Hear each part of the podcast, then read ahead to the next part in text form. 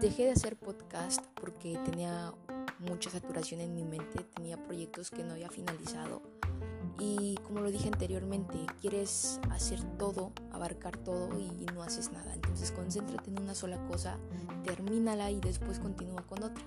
Entonces decidí, decidí poner una pausa a podcast y terminar esos proyectos que, que tenía pendientes. En una de esas yo estaba leyendo libro de motivación personal que siempre leo todas las mañanas cuando desayuno y venía una frase increíble que decía, cree en tu potencial y no en tu pasado.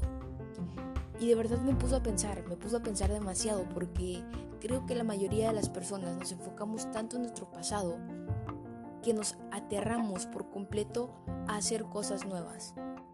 Y suena lógico y tal vez lo es, porque tal vez en tu pasado no fuiste una buena persona, tal vez no cumpliste esos proyectos que tenías en mente, tal vez no triunfaste como lo quisiste y eso te aterra el decir, bueno, quiero triunfar, quiero hacer eso que no pude hacer en mi pasado. Te concentras tanto en ello que tienes miedo a avanzar.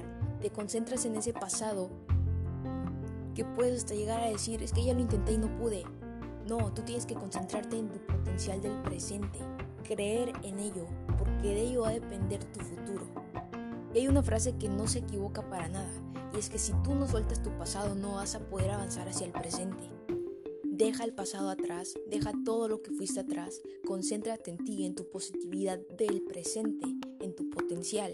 Y créeme que si te lo propones vas a lograr, vas a lograr avanzar eso que no pudiste hacer en un pasado. Pero todo está en una palabra para que puedas lograr eso, y es creer.